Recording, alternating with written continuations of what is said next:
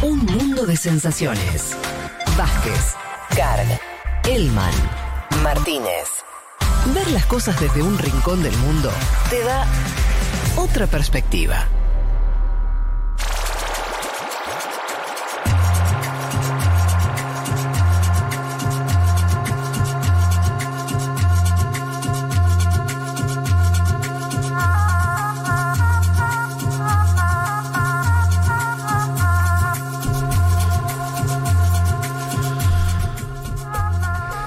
Bueno, Cumbre de las Américas, cita recurrente de, mm, diría la reunión más verticalizada, ¿no? Que en general que hay de, de Estados Unidos con, con nuestros países. Seguro. Para decirlo de una manera. Y que siempre importa por otras cosas, ¿viste? Por otras cosas, Digo, importa más por lo que pasa en general fuera de la cumbre o la conversación La de la cumbre ¿quién- antes que en el contenido que ¿Quiénes se son los discuta ahí. la del no? 2005 que se discutió. No, por eso, bueno, pero digo, justamente empezaba 2005 como lo que pasó afuera, digamos. Ah, bueno, pero la cumbre en sí también, ¿eh? Sí, Ahí se decidió. No, fue la el- discusión con Bush y todo El eso. Noel Alca, el famoso, fue adentro, pero también fue afuera. de No, ese- no, él habla de la...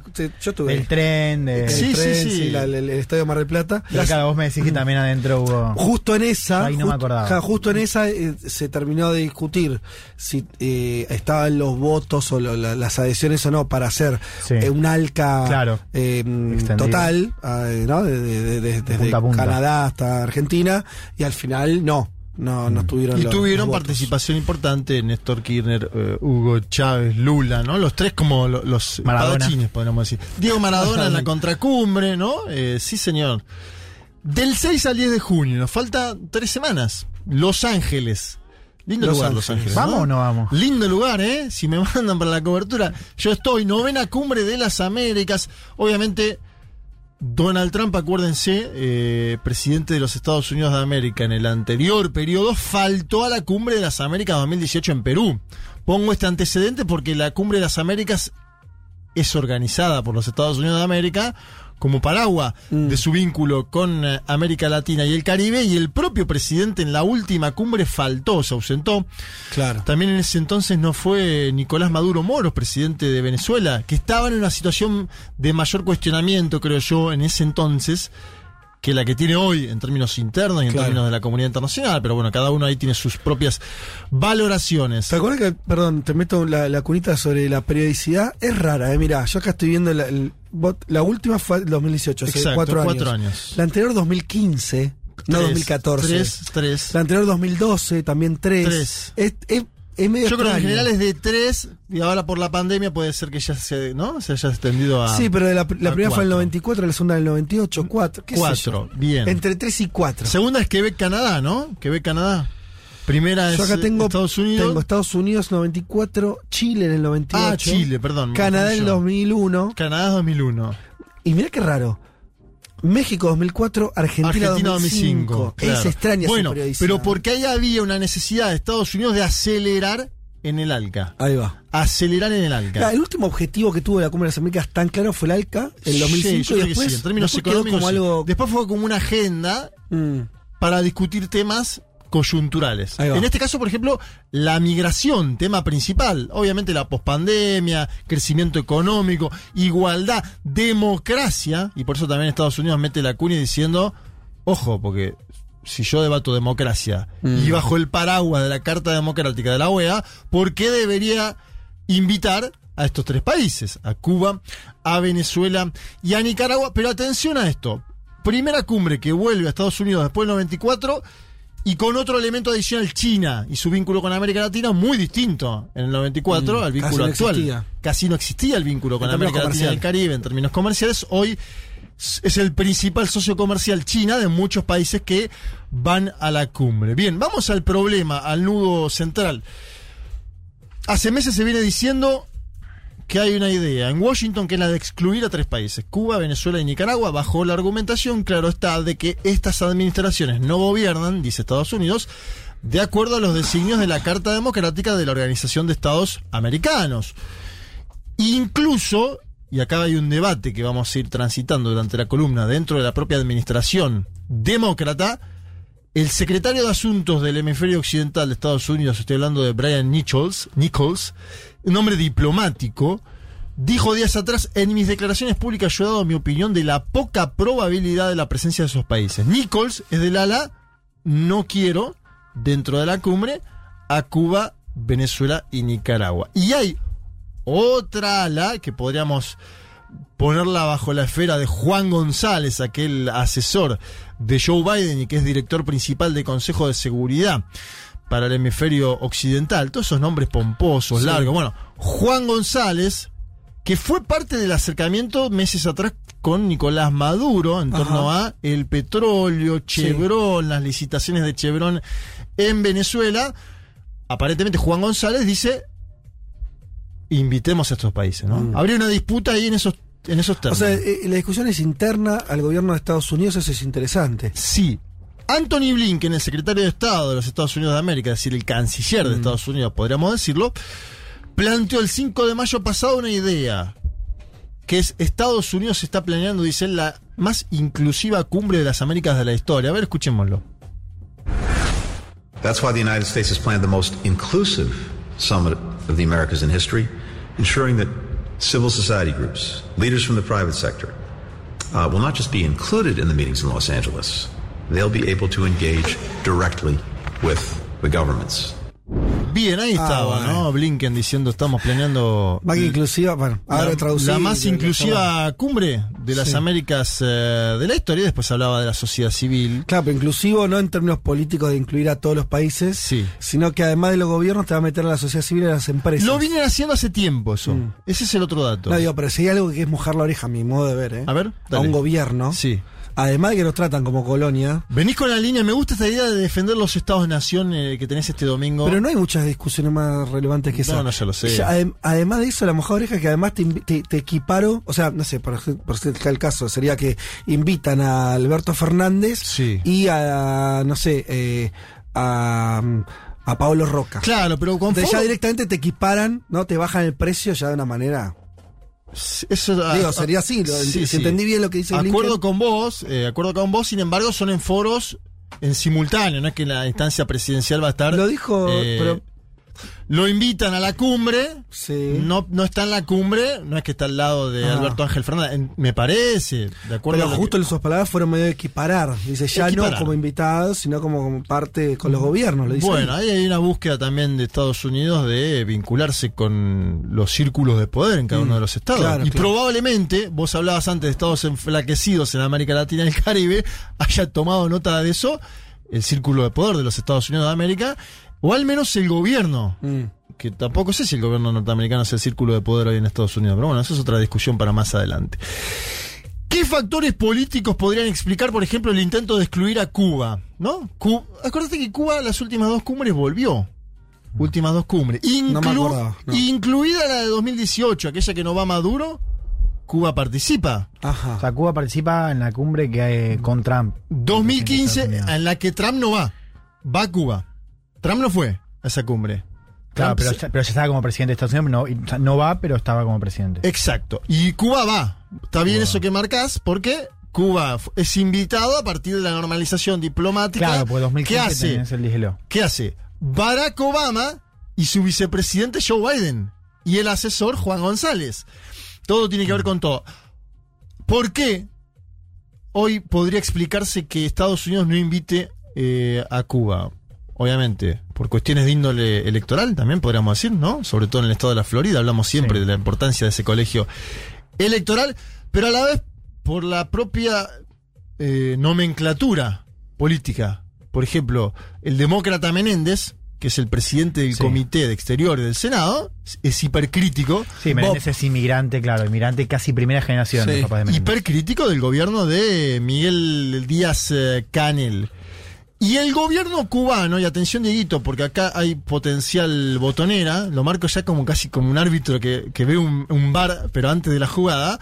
El gobierno cubano fue quien primero contestó esta hipótesis de exclusión, porque dice, ¿qué pasa? El gobierno de Biden va incluso más adelante en la idea de dejarnos afuera que el gobierno de Donald Trump, y lo dice casi de esta forma. A ver, escuchemos al canciller cubano, estoy hablando de Bruno Rodríguez, pronunciándose sobre la cumbre. la exclusión de Cuba que se avisora constituiría un grave retroceso histórico en relación con las dos cumbres anteriores, en las que Cuba participó en pie de igualdad, con su voz firme, veraz, pero siempre serena, respetuosa y constructiva. Fue invitada como resultado del firme reclamo que plantean hoy numerosos gobiernos de la América Latina y del Caribe al gobierno de los Estados Unidos para que no se produzca la exclusión que denuncio. Sería sorprendente que el presidente Joseph Biden se aparte de la política del gobierno del que fue ya vicepresidente y que por primera vez invitó a Cuba a una cumbre, y más asombroso y paradójico aún, que se aparte de la política del presidente republicano Donald Trump, que también invitó a Cuba a la cumbre de Lima. Aparte, ¿no? No, no sé aparte. Eh, interesante esto que marca el canciller porque dice, nosotros fuimos a Panamá en el 2015 Mm. y fuimos a Perú. Y nos Claro. invitó a Estados Unidos. En el que es el marco- dueño del circo. Claro, en el marco de la recomposición de relaciones. Claro, pero ya en el 18 estaba todo medio podrido de vuelta y Sí. siguió, siga, siga, ¿no? Puede ser que en un punto también porque funcionó, lo organizó más la OEA, vaya uno a saber, ¿no?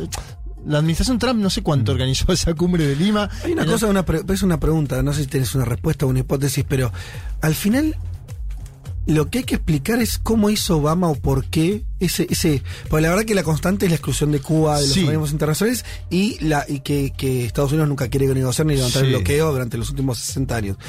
Esos años de, de Obama, El que tam- final. que tampoco fueron homogéneamente en ese sentido. Ajá. Con América Latina fue en general, con Venezuela, por ejemplo, fue más, más bien duro. Duro. ¿Viste? Pero Sí. con Cuba tenemos una política que yo la veo medio encapsulada. No me la termino de explicar. O sea, ¿viste cuando? Porque al final tenés que explicar la anomalía, no la regla. La regla es que demócratas y republicanos no negocian con Cuba. ¿no? Y aumentan los niveles Sí. de bloqueo, de exclusión en general, es eso. Sea se llame Clinton o Biden o. Pero esa política de, de- de Obama fue más extraña. Mm. Hay un documental, ¿no? En. Netflix que se, No que sé. no sé si se llama El último año o algo por el estilo, donde marca toda la política exterior de Obama en el último año. Pero fue Y porque no estaba condicionado por el voto latino. Yo creo que era eso, él no iba a elecciones, él no, no Mm. podía ya presentarse a elecciones y quería dejar un legado, se decía en términos políticos, ¿no? Algo que se consolide después. Obviamente, Sí. cuando Donald Trump gana las elecciones, el legado El último Clinton Desaparece. tampoco lo hace, eso es lo que te quiero decir. Hay, otro- mirás- hay otros ejemplos de decir, bueno, tampoco lo hicieron otros demócratas que, no, se, que no se Pero, Pero, si vos miras la plataforma del, del primer Obama con esta idea del cambio, Sí. sí aparecía, por ejemplo, esta propuesta que Obama no termina de concretar, que es cerrar Guantánamo. O sea, cierto, estaba la idea, cierto.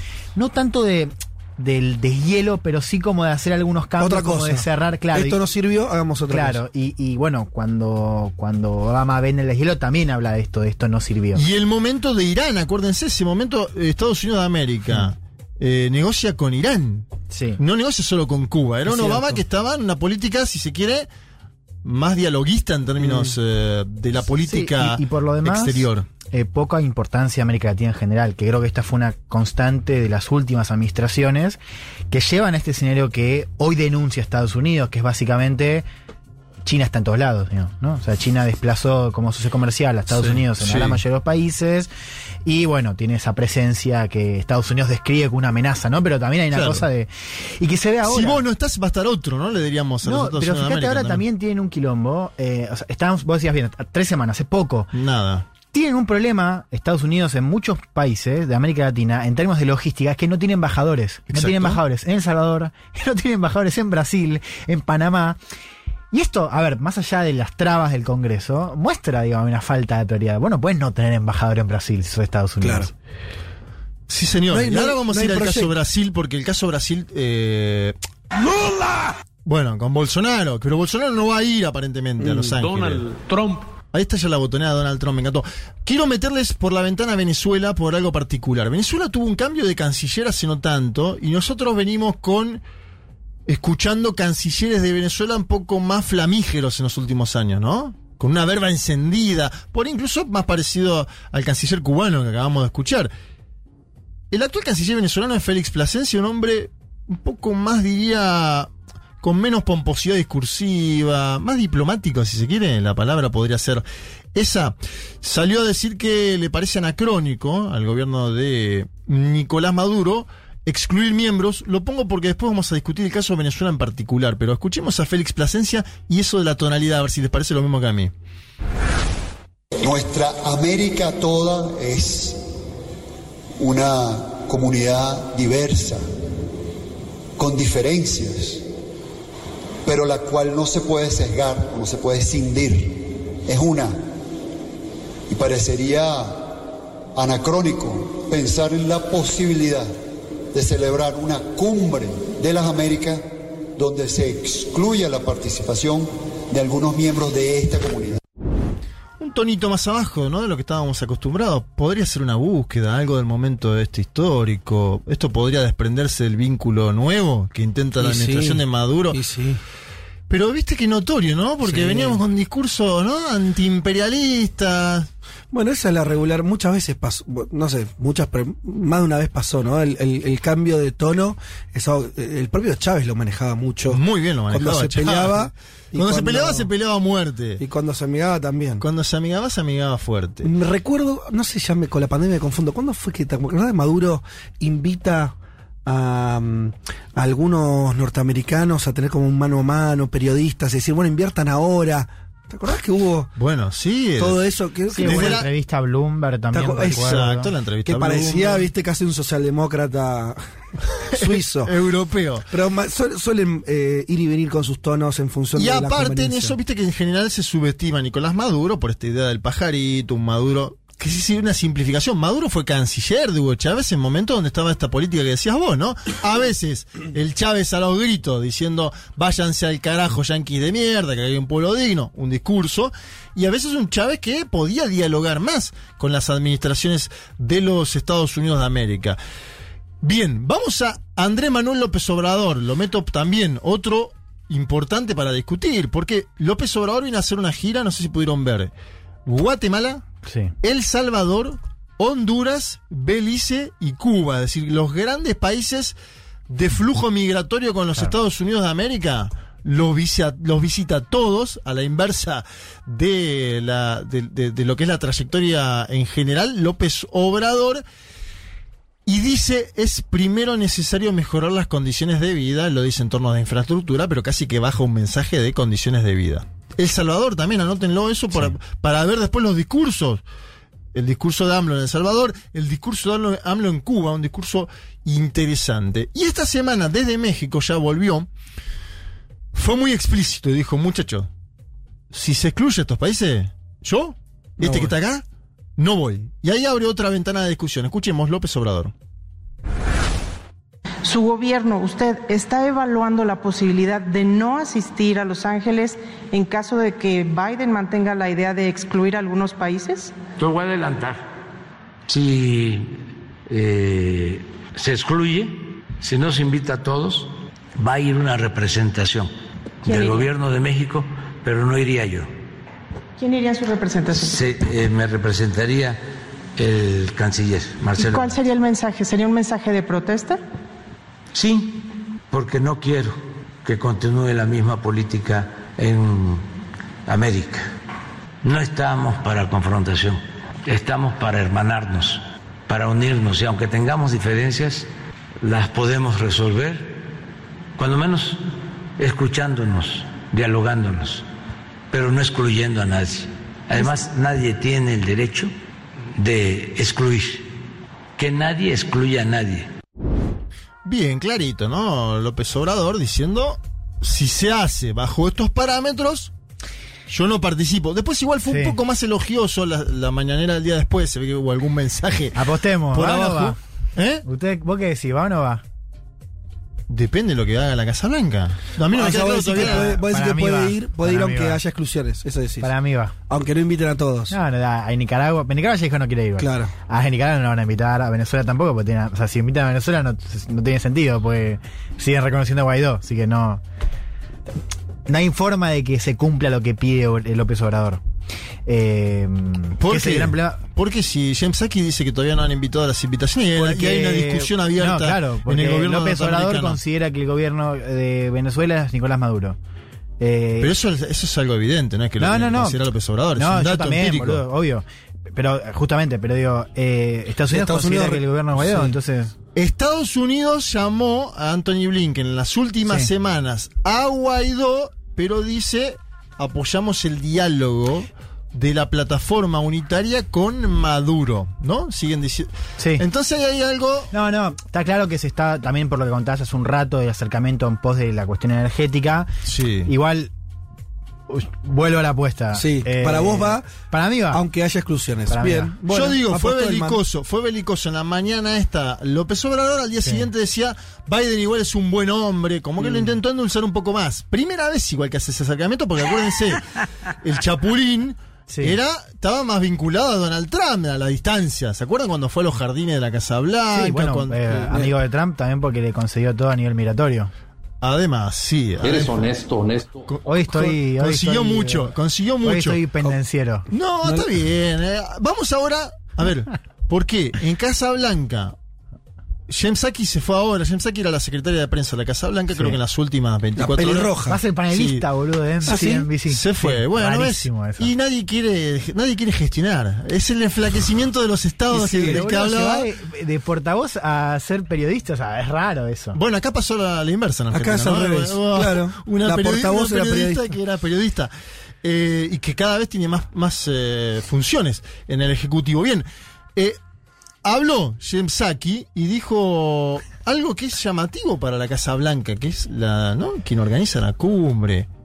Todavía no emitimos las invitaciones. ¿Será parte de la negociación en curso? Vamos a escuchar a James Saki.